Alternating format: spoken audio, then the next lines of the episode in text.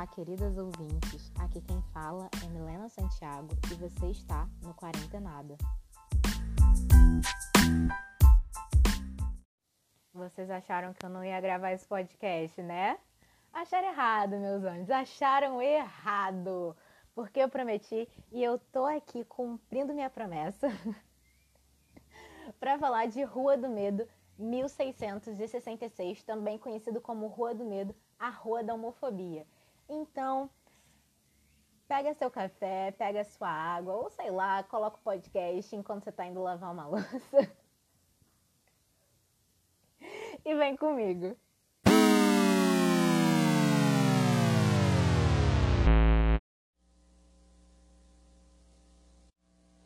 Esse é o último filme da trilogia de Rua do Medo.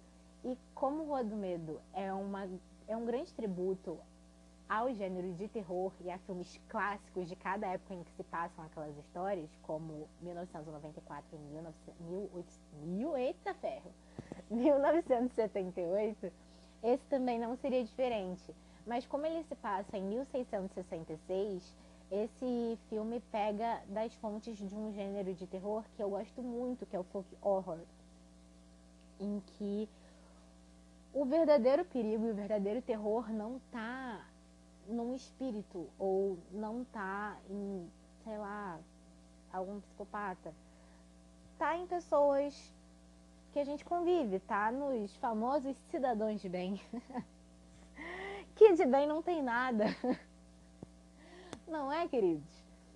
Então, esses filmes, eles contam uma história se passando no século XVII, se passando em, em outras décadas, assim, é, em vilas normalmente. Mas o verdadeiro terror não está em nada além do próprio ser humano, o que eu acho que é o terror mais visceral e mais real e mais assustador que existe. Então, assim, esse filme já já ganha meu coração e minha tristeza, porque esse filme me deixou muito triste, de verdade. É, de uma forma muito grande. E não tristeza porque é ruim, sabe? Esse filme, para mim, sem dúvida, é o melhor dos três, assim. Eu amei, sabe? É, é o que mais está bem construído. Você vê um desenvolvimento dos personagens muito grande. Você consegue ver a Olivia Welsh atuando bem. Finalmente! Então, assim, é, para mim, esse é o melhor filme, sem sombra de dúvida. E também você consegue ver a origem da maldição e o que acontece. Então, para mim é o melhor, sabe? Mas também tem a segunda parte de 1994, né? Porque a primeira hora do filme é 1666 e a segunda hora é a, o desfecho de 1994. O que para mim fez desse filme perfeito, porque eu adorei essa essa mescla dos dois filmes em um. E assim, para mim tá perfeito assim, completamente maravilhoso. Então, se você não assistiu esse filme e veio parar aqui de gaiato, pausa e vai assistir. Depois você volta aqui, porque a partir de agora tem spoiler.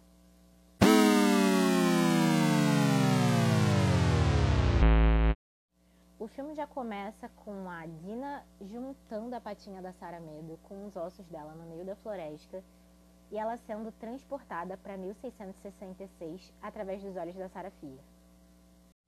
E aí nós somos transportados não só para a vida da Sara Fia, mas também para como funciona o condado de Union antes dele se tornar em Shadyside. E assim, a primeira cena é da Sarah salvando a porquinha e o filho dela na hora do parto e tal. E, e depois a gente vai vai sendo levado a conhecer a relação dela com a família dela, a relação dela com a cidade em si. E eu acho muito engraçado porque primeiro são os elementos que são que são apresentados pra gente de como aquela cidade era próspera, sabe? Porque tem o poço, tem os alimentos, tem a porca, tem o funcionamento daquela cidade, porque tá todo mundo ali trabalhando, tá todo mundo ali muito unido, digamos assim, muito entre aspas. Mas tá todo mundo ali muito unido. E aquilo parece muito tranquilo, né? É uma, uma vila do século XVII, muito tranquila. Aparentemente. Porque aparentemente, socio, socioeconomicamente, aquela vila é muito próspera. Muito próspera mesmo. E tem até uma cena em que o pai da Sarah Fier, ele fala que a mãe dele quis ficar ali. A mãe dele, eita ferro! A mãe dele não, a mãe dela quis ficar ali. E aí a gente fica meio que assim, a mãe dela quis ficar ali, então foram eles que fundaram o condado de Union ou não. Então, assim, a gente fica nessa dúvida no ar. Mas tem sempre aquela coisa de Union é muito próspera.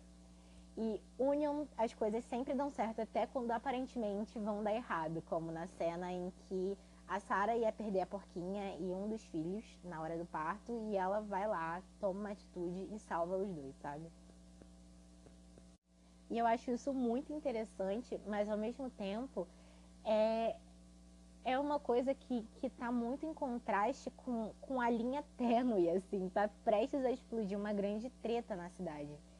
E não é pela questão socioeconômica, é por causa da Sarafir, porque eu acho que nos cinco primeiros minutos de filme. Não, os cinco primeiros minutos não. Nos três primeiros minutos de filme, quatro, a bichinha já sofre homofobia, sabe? A bichinha já é ameaçada e escorraçada por duas pessoas diferentes. Que a primeira é a mãe da Hannah Miller, que é a filha do pastor que está apaixonada pela Sarah Medo. Mas aparentemente a culpa é da Sarah Medo. Enfim. E o segundo é um fofoqueiro que fica numa cabine telefônica do século XVII. Que assim, eu, eu não entendi até agora aquele lugar que é aquele lugar, porque, tipo, é um, é um lugar que parece uma cabine de madeira. Na verdade, é uma cabine de madeira, mas você pode colocar assim, banheiro público do século XVII ou uma cabine telefônica do século XVII. Porque aquilo dali é meio decifrável e o garoto só fica ali dentro. Ele passa o filme todo ali dentro, vendo que a vida dos outros. E, sério, gente. Ai, pelo amor de Deus. Enfim. É... E eu acho muito engraçado porque esse garoto foi o mesmo que foi possuído no segundo filme e que assassinou o pessoal do acampamento de Nightwing. E ele era super bonzinho no segundo filme, tipo assim, na verdade ele não tinha personalidade nenhuma. A personalidade dele era ser namorada da Cindy. era ser namorada da Cindy, na verdade. E agora ele voltou, ele voltou não, ele, ele tá fazendo um papel de um grandíssimo filho da puta nesse filme. E ele simplesmente agarra a Sarah Medo no meio da vila para dizer que ele sabe o segredo dela. Assim, você já fica, gente, pelo amor de Deus. E depois desse episódio, né? Bizarro, a gente, a Sara Medo, né, na verdade, ela vai seguindo lá até chegar na, sa na sala, na casa de quem? Do Solomon Good. Que é um cara que acabou de perder a esposa e o filho, ou a filha, e decidiu se afastar da cidade e morar sozinho no meio do mato. E assim, eles têm uma amizade muito grande. Ele parece ser uma pessoa que entende muito a Sarah. E eles parecem ser muito sinceros um com o outro, sabe? E isso é muito legal no filme, assim, de princípio, porque a gente vê, poxa, alguém que a Sarah Medo pode confiar, é alguém que a Sarah Medo gosta, e que gosta dela também, do jeito que ela é. É uma plena. plena. Isso é uma pena, porque é completamente cilada isso daí. Mas até agora a gente não sabe, a gente só acha que Solomon Good é um ser humano incrível, assim, muito do sucesso, que gosta da Sarah Medo, sabe?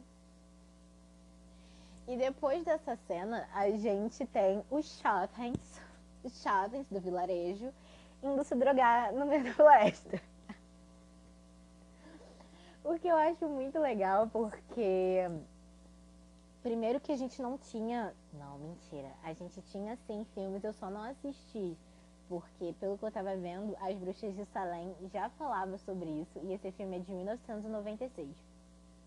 Mas a primeira vez que eu assisti um filme em que falava disso, das pessoas indo pro meio da floresta para fazer festinha, o que não é nada diferente se você for um morador de Minas Gerais. porque é exatamente a mesma coisa. É. Que assim, o primeiro filme que eu vi que tinha isso foi é, Uma Garota em Chamas. Ou Uma Lady em Chamas. Não, é Uma Garota em Chamas que é um filme muito incrível, muito fofinho, sáfico. Todas vocês deveriam assistir, porque esse filme é muito bom. Mas seguindo daqui, eu acho também muito engraçado porque. Gente, claro que assim, eu não sou descendente de nenhum inglês que foi para os Estados, Estados Unidos, não, para Nova, Nova América eu acho que era Nova América. Gente, eu não sou estudante de história, tá? Qualquer coisa vocês relevam, relevem ou, sei lá, me procura nas redes sociais e, e fala aí. É, eu não sou descendente de ninguém desses povos, mas quem disse que nenhum dos meus antepassados também não tinha a cultura deles não tinha isso, sabe? Tipo, de usar alguma planta alucinógena ou usar qualquer coisa que fosse, que fizesse a gente ter uma brisa legal. E o mais engraçado é que desde criança, desde criança, eu ouço isso de que, tipo, antigamente era melhor. Antigamente não tinha nada. Nossa, como o mundo está ficando ruim. E como Jesus está voltando. Está escrito na Bíblia que o mundo está cada vez pior. E parece que as pessoas se, se esquecem da peste negra, se esquecem das cruzadas, se esquecem da Inquisição, se esquecem de todos os caralhos possíveis que aconteceram. Ai, nos séculos 15, 16, 17. 17 eu acho que já tinha. Não, 17 ainda tinha Inquisição. Também não lembro, gente. Mas enfim. Eu acho muito legal isso porque provavelmente os tatara, tatara, tatara, tatara, tatara avós de quem passou a vida inteira me falando de que o mundo está muito ruim e de que Jesus está voltando e de que o mundo está acabando, provavelmente também comia frutinhas no meio do mato junto com os amigos para ter uma brisa. E uma das cenas bem legais que a gente tem também é quando as meninas estão indo buscar as frutinhas na casa da curandeira da vila e tá todo mundo falando de como ela era uma bruxa e a Sara Medo, né, conta uma história que inclusive o Solomon Good contou para ela de que na realidade ela apenas começou a estudar com os povos nativos e se apaixonou por um deles. Então ela foi exilada de lá e foi colocada como bruxa. Mas ao mesmo tempo, ela era a única pessoa a quem todos eles recorriam quando precisavam de alguma ajuda, ou pelo menos a maioria daquelas pessoas e a maioria das ajudas, digamos assim. E eu acho muito interessante porque tem um livro também que fala muito disso, que é da Silvia Frederick, que é Caliban e a Bruxa, e também tem um outro que é Mulheres e Caça às Bruxas. Assim, esse livro que eu falei, que é o Mulheres e Caça às Bruxas, é muito mais tranquilo de se ler do que Caliban e a Bruxa. Pelo menos eu comprei Caliban e a Bruxa e eu não consegui ler nada direito daquele livro.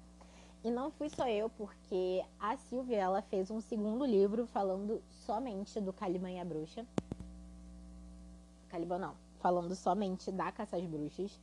E é um livro com uma linguagem muito mais acessível e é simplesmente muito bom. Eu recomendo muito esse livro e eu acho que todo mundo deveria ler. Inclusive, eu vou deixar o link do livro aqui. Assim, eu não terminei de ler o livro todo, sendo muito sincera. Mas até onde eu li, eu acho que é um livro que vale muito a pena. Muito, muito a pena de ser lido. E você começa a entender historicamente como foi o processo da caça às bruxas e como ele era, como ele foi se construindo e o que ele afetou.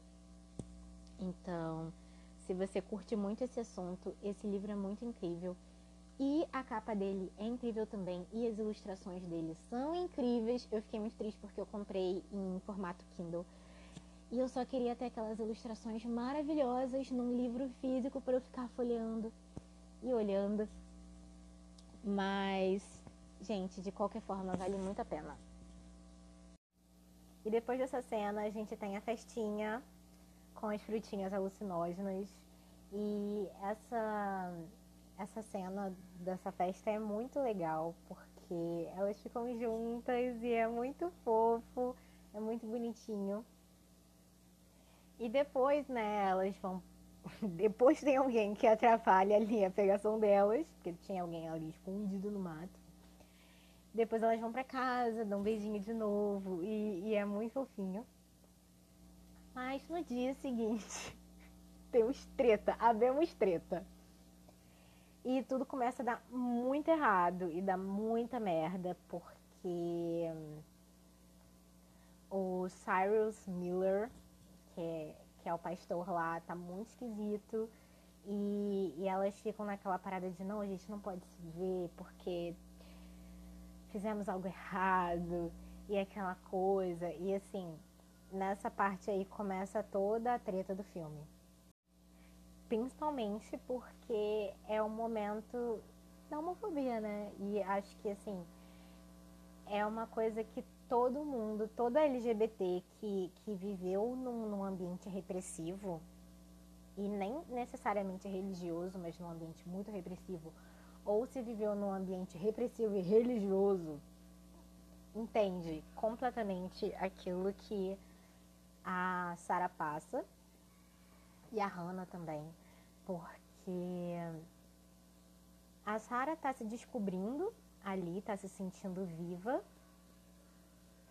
e a Hannah, ela tá se sentindo muito culpada, porque ela acha que está sendo castigada e ela acha que ela precisa se adequar ao meio ou se submeter àquilo porque o que ela fez foi muito errado e agora Deus está castigando a vida dela e a cidade dela, sabe?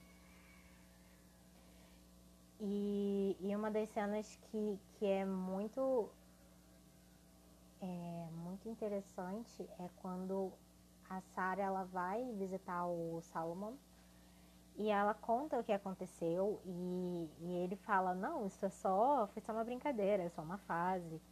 E ela diz que tipo se não for só uma fase sabe? E, e depois tem a cena em que ela fala com a Hannah em que ela não se sentia viva até aquele momento. Então eu acho que, sei lá, essa parte do filme é muito importante, porque quem já passou por isso vai se identificar muito. E quem não passou e, e por acaso vive num, num, meio assim muito repressivo, vai se identificar também, porque sei lá, eu acho que é muito importante é, filmes assim nos tempos de hoje e até mesmo falando dos tempos passados, porque na minha ideia nada mudou, assim.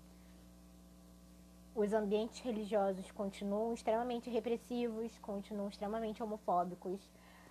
Um, às vezes até aqueles que têm uma roupagem muito muito moderna continua homofóbica e continua repressiva e continua te colocando a culpa por aquilo que você não tem culpa porque sentir amor e desejo por uma outra pessoa absolutamente não é errado, não é pecado. Então, eu acho que essa parte do filme é, é uma parte muito importante e muito interessante. E assim, tudo vai desgringolando no filme a partir daí, porque tudo dá muito errado. O, a comida fica podre do nada. Um, o cachorro da Sarah simplesmente vai parar dentro do poço, contamina a água inteira. Tá tudo dando muito errado e muita merda. E o final, para coroar, tem o Cyrus Miller, que é simplesmente pastor da igreja, tranca todas as crianças. Gente, tem um galo aqui, eu moro na roça, tá? Só... Enfim, atrapalhada pelo galo. Mas vamos seguir daqui. É... E simplesmente o Cyrus Miller, ele pega todas as crianças, tranca dentro da igreja e ele assassina todas as crianças. Enfim, né? Ele tira os olhos de todo mundo e, assim, desde o começo do filme, na primeira cena, as criancinhas estão falando, cantando uma cântiga sobre os olhos do pastor Miller, que ele enxerga tudo e sei, sei lá o que, que enxerga na escuridão. E quando o pastor Miller tá possuído e ele tira os olhos das crianças, ele tá falando sobre a maldade do mundo e um monte de coisas, sobre crianças que serão corrompidas, se eu não me engano. É... E ele tira os olhos de geral, inclusive os próprios olhos. E assim, isso é uma coisa que é muito interessante de se pensar, sabe? De se refletir. E a partir daí a, a cidade se reúne para ver quem são os culpados, para ver o que estava acontecendo, porque né, um homem jamais teria culpa. Por que ele fez isso, sabe? Ele era um ótimo ser humano, ele jamais assassinaria outras pessoas, foi culpa de uma mulher. E a gente precisa se vingar, e a gente precisa fazer alguma coisa. E assim, é, é uma parada que é tão real que, que chega a dar medo, porque é basicamente isso. As pessoas elas precisam arranjar um culpado para aquilo que está acontecendo. Elas precisam de vingança, elas precisam de algo físico para mostrar a justiça e para mostrar que estão fazendo justiça, mesmo que não tenha absolutamente mesmo que seja uma pessoa inocente, eles precisam colocar a culpa em alguém e a culpa obviamente vai cair nas mulheres e nesse caso caiu em quê? Em mulheres lésbicas e todo mundo tem uma sede de vingança bizarra, bizarra, bizarra, bizarra, porque é aquilo, gente. O demônio tá sempre no outro, o inferno tá sempre no outro. Isso tá acontecendo comigo. É porque o demônio está na outra pessoa que tá fazendo algo para essa cidade, para essa vila, para mim. Então, isso acontece e eles colocam a culpa nas meninas porque, né, aquele filho da puta que não se contentou em levar um fora da Hannah colocou a culpa nela e na Sarah. E aí aquele outro filho da puta que fica lá no, no banheiro barra cabine telefônica do século XVI viu as duas se beijando no final da festinha, quando elas estavam se despedindo para ir para casa. E aí começa uma coisa horrível, que é eles perseguindo elas e, e prendendo elas pra enforcá-las no dia seguinte. E nesse momento a Sarah consegue escapar e ela volta para ver como a Hannah tá. E aí a gente tem duas frases que, que são muito é, fortes nesse filme, porque a primeira é a Hannah falando que não importa se elas são culpadas ou não. Na verdade, são três frases, gente. É porque a primeira é a Hannah falando que não importa se elas são culpadas ou não. é, as pessoas dizem que elas são culpadas, então elas são culpadas. E a segunda é a Sarah falando que, assim, o demônio não tá lá no, na, na floresta, na puta que pariu. O demônio tá em todo mundo que tá ali, tipo, na mãe da Hannah que deixou a própria filha ser enforcada, o pai da Sarah que deixou a própria filha ser enforcada, em todo mundo que tá sendo um filho da puta, em, em querer jogar a culpa tão no outro, tá com uma sede de vingança tão grande que não se importa com a vida do outro, querem tanta vingança que eles querem arranjar qualquer mínimo culpado para descontar tudo aquilo dali, sabe? Isso é tão real, mas isso é tão real, é, é tipo. É tão real essas duas coisas porque o tanto de pessoas que, que têm sentimentos e têm e que amam outras pessoas e pelo fato de serem do mesmo sexo elas estão super erradas e elas podem não se sentirem erradas por amar, mas porque a família dela, a comunidade delas, a igreja delas, um, o círculo social, o ambiente diz que elas estão erradas ou que não é aquilo que é coisa da cabeça delas, que qualquer coisa que fuja. Então, assim, se todo mundo está dizendo, é porque é, e na verdade não é, sabe? Na verdade, o problema está nas pessoas, não no que você sente. E eu acho isso muito interessante do filme e, e ter esses dois lados da moeda, porque a Sarah ela demorou um tempo para se descobrir, para sentir ali o que ela o que ela sabe, o que ela sentiu pela Hannah. E quando ela descobriu, ela não não se deixou moldar por aquilo que a sociedade fala, mas também tem muitas pessoas que elas sentem o que sentem e amam quem amam, mas elas não conseguem se aceitar e elas preferem se moldar ao meio, porque aparentemente o meio é que tá certo e nunca a gente. E, e isso é um pouco do que acontece com a Hannah. E depois disso a Sarah promete que ela e a Hannah elas vão ser livres e que elas vão conseguir viver o amor dela à luz do sol sem ter medo. E ela parte para casa da bruxa porque se as pessoas estão chamando ela de bruxa, então ela vai ser uma bruxa de verdade e ela vai arregaçar com aquela bagaça daquela comunidade. E ela parte para a floresta e vai lá para realmente roubar o livro da bruxa. Mas quando ela chega lá, a bruxa está morta e o livro não está mais lá. Então você fica meio que assim: o que está acontecendo? E ela parte para casa de quem? Para casa do Salomão, porque era o único amigo dela lá. E nisso daí a gente já fica assim: eita, tem alguma merda acontecendo. E quando ela chega lá, ela conta absolutamente tudo pro Salomão. E ele tem aquela leve pergunta: mais alguém sabe disso? E ela fala: não, só eu. E aí a gente já sabe que vai dar merda. Mas confesso que eu ainda tava meio lerdinha tentando entender. Quando ela começou a entrar naquela. Quando ela se escondeu de verdade, ela começou a entrar naquela, naquele monte de coisa que tem dentro da casa do Solomon, aí eu entendi que ia dar merda. Mas até lá eu tava assim, hum, tem algo de estranho. Mas seguimos daí. E, gente, o galo tá cantando em cima da árvore, cara. Ai, meu Deus. Viver na roça é um treco que é muito engraçado.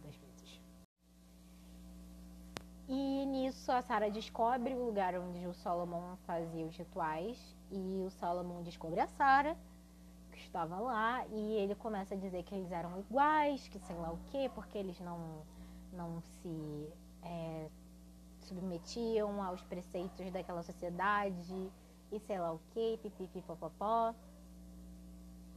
E a Sarah ficou assim, meu filho, qual o seu problema? Tu matou 13 pessoas, sabe? E o Salomão dizendo que ele queria poder e nananana. E quando ele viu que a Sarah não ia entrar pro, pro timezinho dele, ele falou assim, então tá, então tu vai morrer. E é basicamente isso ali que acontece na casa do Solomon, porque começa uma puta de uma perseguição. E ele simplesmente, enquanto diz que tá amando a Sarah, ele arranca a mão dela. E essa cena é pesadíssima. E a Sarah consegue fugir E quando ela tá tipo, caralho, eu saí daqui e eu consegui fugir, ele simplesmente aparece atrás dela e diz que ele pegou a bruxa. E nisso a Sarah e a Hannah são levadas pra árvore para serem enforcadas. E depois, quando ela vê que não vai ter muito o que fazer, ela simplesmente se sacrifica pela Hannah e coloca toda a culpa em cima dela porque ela já sabia que as duas iam morrer, né? Então, pelo menos ela ia salvar a vida da Hannah. E nisso ela amaldiçoa o Solomon e a família do Solomon de que a verdade ela ia aparecer. Poderia não ser hoje nem amanhã, mas ela ia aparecer e a verdade seria a maldição dele.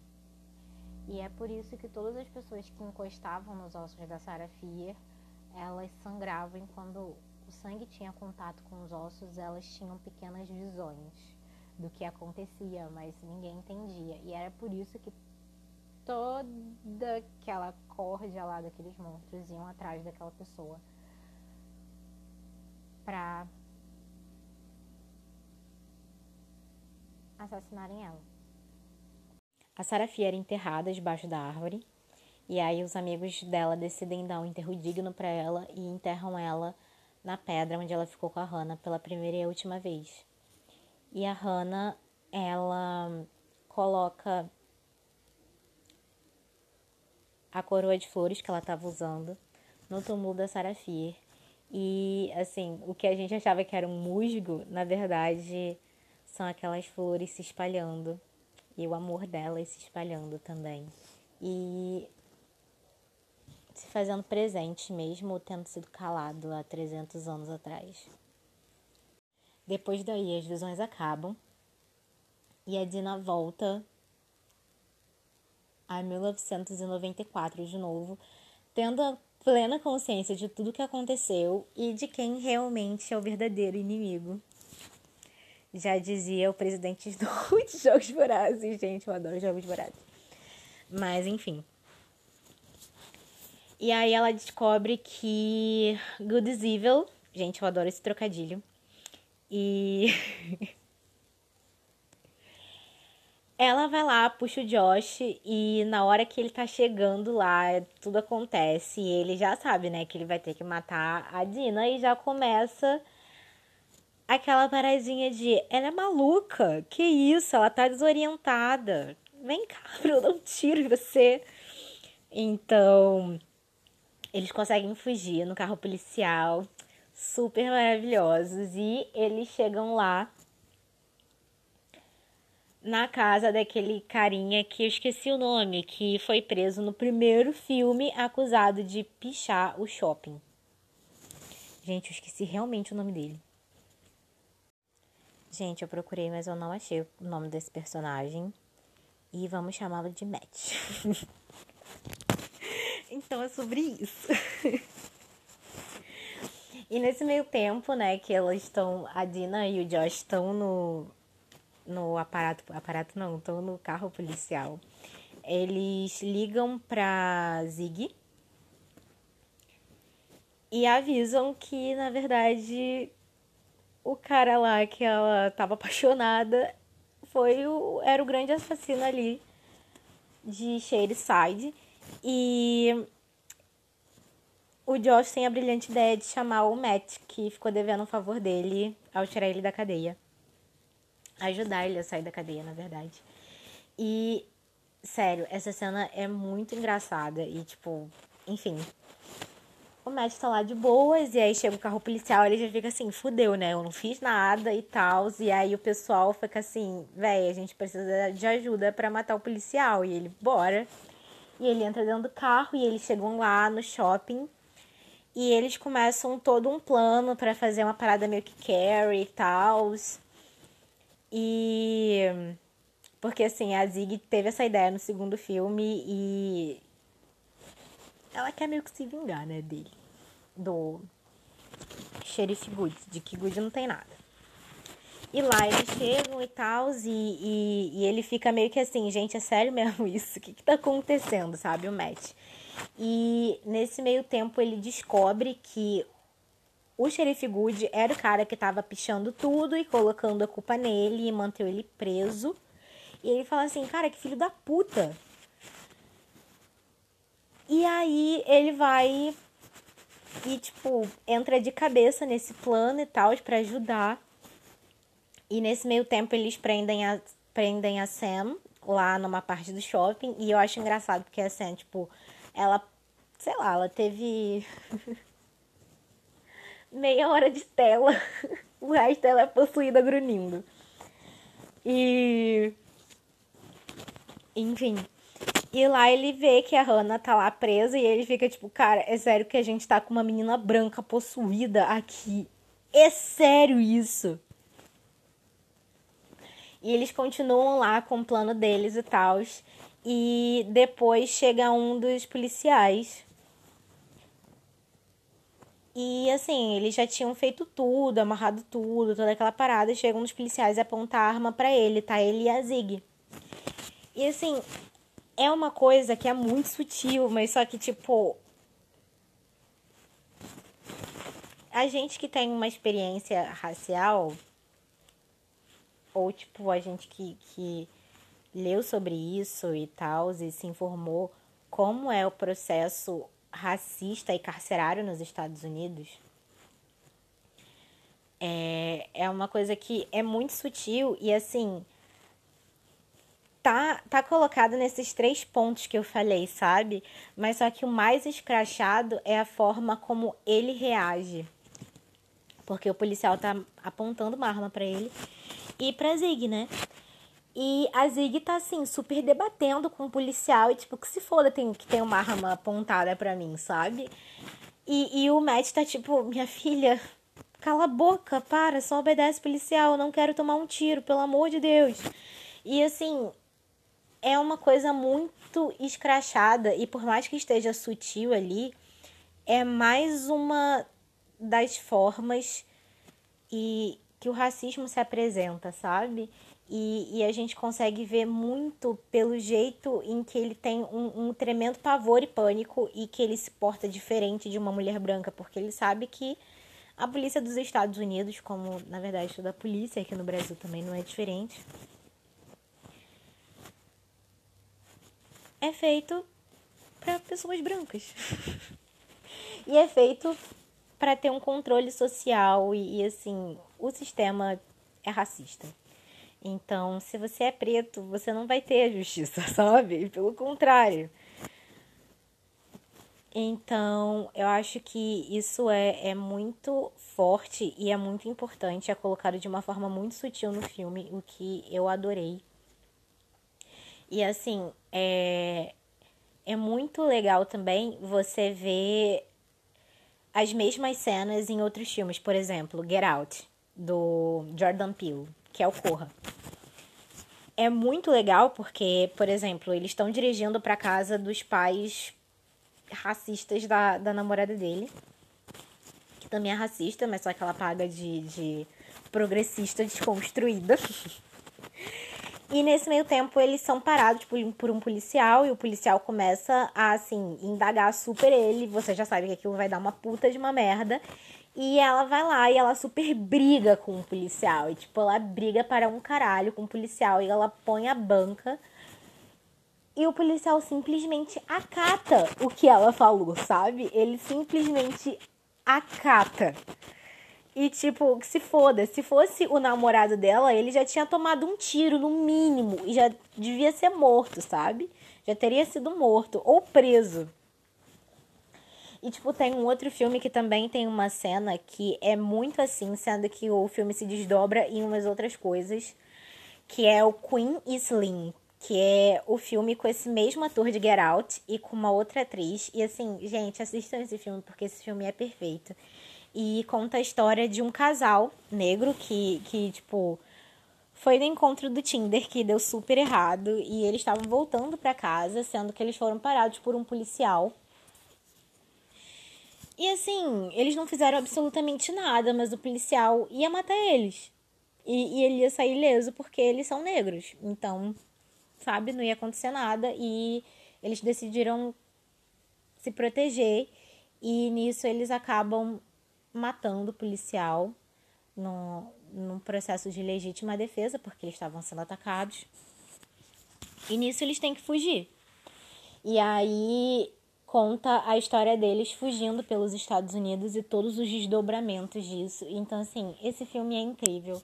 Acho que todo mundo deveria assistir. E tem um, mais um outro filme. Gente, toma aqui, ó. Recomendações. Momento recomendação. Toca o som. Jay. Vamos entrar aqui num novo quadro nesse programa.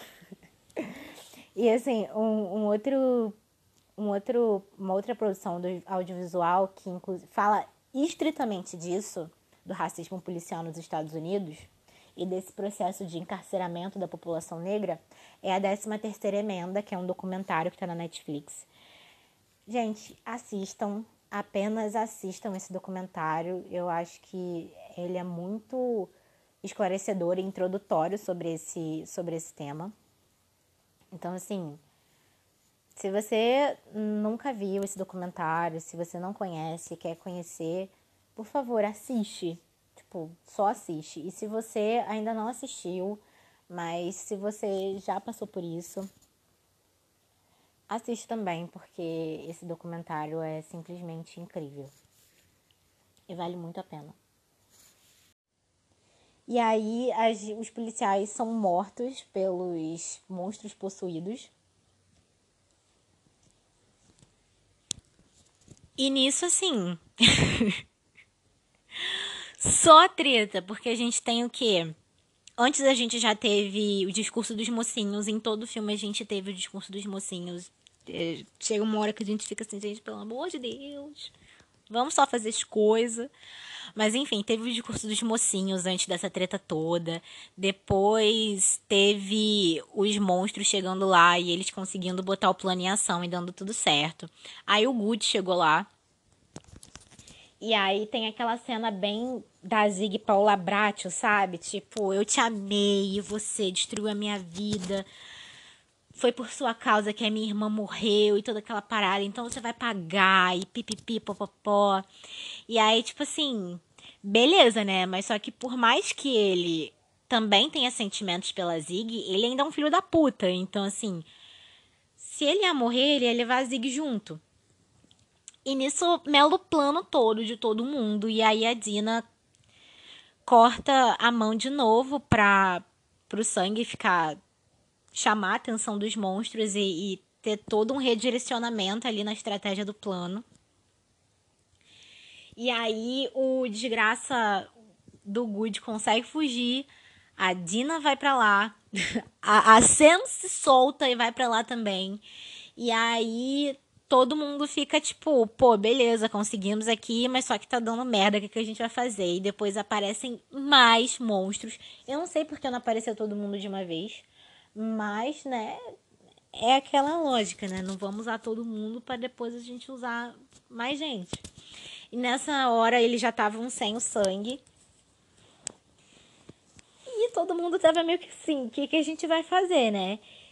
E, e o Josh, tipo, super maravilhoso, falou assim: gente, se vocês não quiserem problema de vocês, eu vou aqui fazer a minha parte, porque eu não vou deixar minha irmã se ferrar sozinha. E o pessoal também se solidariza e vai todo mundo lá fazer o que tem que fazer, mas estava dando tudo errado. E nesse meio tempo, a Dina tá, tá procurando o Good na caverna. E eu achei muito engraçado, tipo, muito, muito engraçado essa lógica, porque assim, na primeira parte do filme, quem tá procurando a Sarah é o Solomon. E tá meio que uma procura de gato e rato, sabe?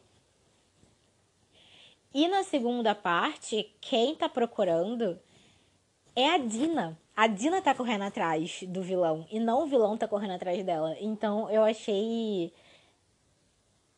essa parte do filme muito interessante, muito legal. Mas também quem tá correndo atrás dela é a, é a Sam, né? Possuída. Então a gente já sabe que vai ter treta. E aí eles chegaram, chegaram lá numa parte em que a Sema ataca a Dina dentro da caverna e, e a Dina fica lá, tipo, nossa, lembra de quem você é, eu te amo, sei lá o que, pipopó. E eu não sei como que isso se deu. porque meio que parece que a Dina meio que volta a si em um milésimo de segundo, que é o tempo suficiente pra Dina dar uma porrada na cabeça da garota e a garota apagar. Inclusive, gente, como que a, a Sam tomou tanta porrada na cabeça e ela não foi parar em Grey's Anatomy? Porque, pelo amor de Deus, em Grey's Anatomy tu respirou, levou um tombinho, você já ia parar na, na sala de cirurgia do Shepard, sabe? Bateu a cabeça no poste parou na sala de cirurgia do Shepard porque tem alguma coisa, sabe? Um aneurisma, sei lá o que. A menina toma uma porrada na cabeça o filme inteiro. O filme inteiro ela sofrendo um acidente tomando porrada. Sério, eu não sei como é que ela. Não. O que aconteceu com aquela garota? Que puta que pariu! Sério. É. Mas enfim, seguindo aqui. Eu achei meio, tipo, claro que é filme, né? O amor vence tudo e. Uhul! Mas só que, por exemplo, na primeira cena em que o. Aquela atriz que fez Stranger Things tá sendo assassinada pelo Máscara de Caveira, ela também, tipo, eles eram amigos, eles tinham uma relação. Claro que não era uma relação de namorados, como a Sam e a Dina, mas era uma relação. E ela também, tipo, apela para ele, sabe? Tipo, cara, pelo amor de Deus, o que, que você tá fazendo, sabe? Tipo, e ele não para. Mas só que, tipo, nessa cena, a Sam tem um milésimo de fração de segundo em que, tipo, ela para ali, sabe? E aí dá tempo da Dina dar uma porrada na cabeça dela e apagar a garota. E aí ela tá lá buscando a faca e tal, acho que ela tava procurando, e nisso quem tava lá, o Woody, e ele começa a falar uma porrada de coisa homofóbica, que é tipo, ah, sei lá o que, você vai ser conhecida na cidade como a lésbica que assassinou todo mundo, e pipipipopopó, e, e aquela coisa toda. E, enfim, é, eu acho interessante também os estereótipos que eles colocam todos na Dina, né? Porque, tipo, aquela parada de Nadina e na Sara, porque assim, ah, você é rebelde e você tá levando uma pessoa tão, tão, é, sei lá o que, como a Sam, vamos dizer assim, feminina, digamos assim, como a Sam pro mau caminho e é você que tá pervertendo, muitas aspas, a garota e levando ela para esse caminho. E, e, tipo, quando ele, ele tá pra assassinar meio que a Dina, ele fala, né, que tipo, ela vai ser a lésbica que matou todo mundo e que sei lá o que, pipipipopopó. E ela tem, ela tem uma ideia de colocar a mão dele naquele, naquele musgo lá, cheio, aquela gosma esquisita, aquele treco meio estranho, aquele órgão esquisito lá. E ele começa a ter um monte de visões e, tipo, esse é o tempo certíssimo pra Dina matar ele e todos os monstros sumirem, que os monstros estavam quase matando lá a galera lá fora. E aí eles somem e, tipo, acabou ali a maldição, sabe? Mas eu tenho uma dúvida, porque, tipo, uma facada no olho dá pra você matar alguém? Eu fiquei meio que com essa dúvida aí no filme. Mas enfim, a gente segue, né? E a Dina volta. A Dina não, a Sam volta ao normal e tá todo mundo lá na. Tipo, de boas. De boas também não, né? Porque eles acabaram de, tipo, lutar contra uma maldição e um cara filho de uma puta e vários e um milhão de monstros possuídos. Então, assim, né? Bem também não. Mas enfim, eles conseguiram vencer, eles conseguiram, tipo, resolver o que tinha para resolver. E elas saem dali e elas vão parar, tipo, na casa do xerife Good. E aí elas, tipo, começam a ver um monte de coisa, e, tipo, um monte de bode lá nos quadros, e um monte de quadro que, tipo, gente, aqueles quadros pareciam as imagens de quem vendia Forever em 2006. Se alguém da sua família vendia Forever. Na época de 2000, se manifeste, por favor, se manifeste, porque, gente, Era demais, era demais as imagens que a galera da Forever usava. Sem brincadeira. Era, era muito assim, eram uns quadros com umas imagens assim de Forever. Forever. Era Forever. Não, não era Forever. Era. Gente, não era Forever, era aquele. Aloe Vera. Era aloe vera, gente, era aloe vera, eu me lembro. E, e, tipo assim, eram uns quadros lá dizendo umas paradas tipo coragem, uns trecos lá que eu não entendi. E que eu fiquei tipo, por que que tá ali? Mas beleza. E elas saem de lá e, tipo, tá aquela parada tipo, uhul, heroínas maravilhosas venceram a maldição, acabaram com a família Good, tipo, Uhul! Vencedoras, sobreviventes, maravilhosas, heroínas. E assim que elas saem, as coisas já começam a acontecer em Sunnyvale. Que é tipo, véi, parece aquela cena da Regina George sendo atropelada por um ônibus, sabe? Porque, tipo, o carro tá sendo de boa, é atropelado por um caminhão. Acho que é caminhão de lixo. E, e o pessoal fica, tipo, o que está acontecendo aqui? E nisso a gente é apresentado, né, pelas notícias que mostram que o, o responsável por todas aquelas mortes e todos aqueles assassinatos foi o xerife Good. E, e a gente vê nas notícias, né, o que está acontecendo. E aí a gente já vê um outro ambiente, uma casa diferente. E, e assim, o irmão do xerife Good, né, fazendo o que todo toda empresa faz, o que todo, todo, toda pessoa faz. Não vi que isso, nem sabia dessa história, gente. Que eu, uh -uh, sabia de nada, sabia de nada, gente, sabia de nada. E aí a gente já vê que as coisas estão mudando. Por exemplo, a casa da Dina tá diferente. É, ela tá teve uma ligação maior com o irmão, ela fez umas panquequinhas para ele. Quando eles saem, o pai deixou um bilhetinho todo amoroso dizendo que ia preparar o jantar. Então, tipo, você consegue ver que, tipo, as coisas mudaram em Shadyside. E, e assim, eles ficaram mais prósperos, as relações familiares melhoraram. E, e enfim, eles vão pra escola e tal, e, e aí aparece o pessoal na escola. E o Josh conhecendo a, a Rainha das Trevas, que era a garota lá que vivia conversando com ele, o Matt empreendendo e tal, e, e tipo, a escola fez a menção aos personagens dos filmes que, que foram assassinados e que morreram nesse, nesse nesse período, que foram os amigos da Dina e também a menina de Stranger Things. E a Dina vai sair e ela chega lá no, no final do filme e ela encontra a Sam.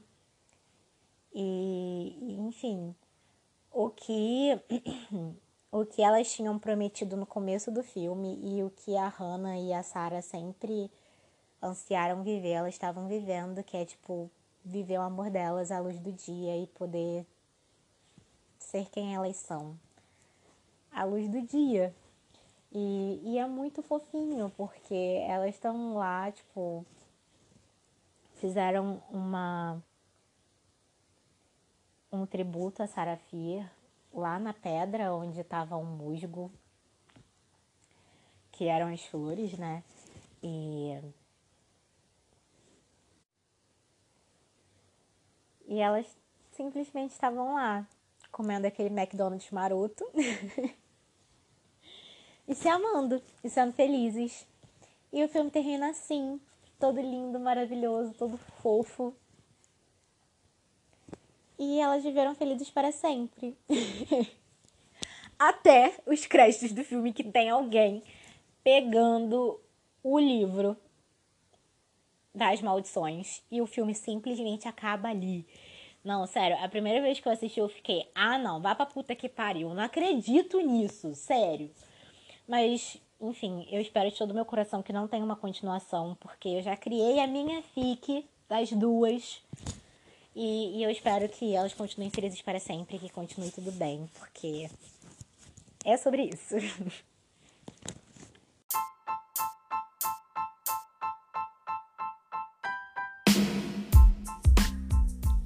Chegamos ao final de mais um podcast e a conclusão dos podcasts sobre Rua do Medo.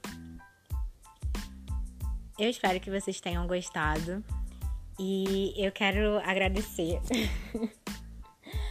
às minhas amigas que super me apoiaram e que me ouvem aqui e que gostam desse podcast.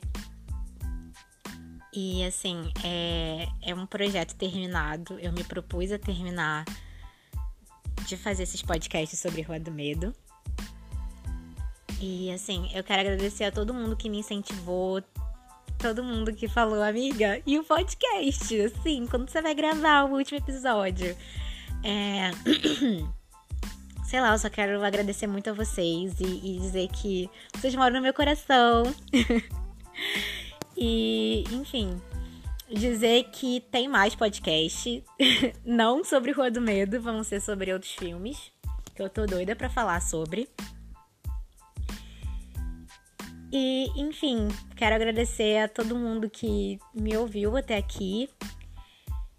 E é isso, gente. Chegamos ao final desse podcast. E até a próxima.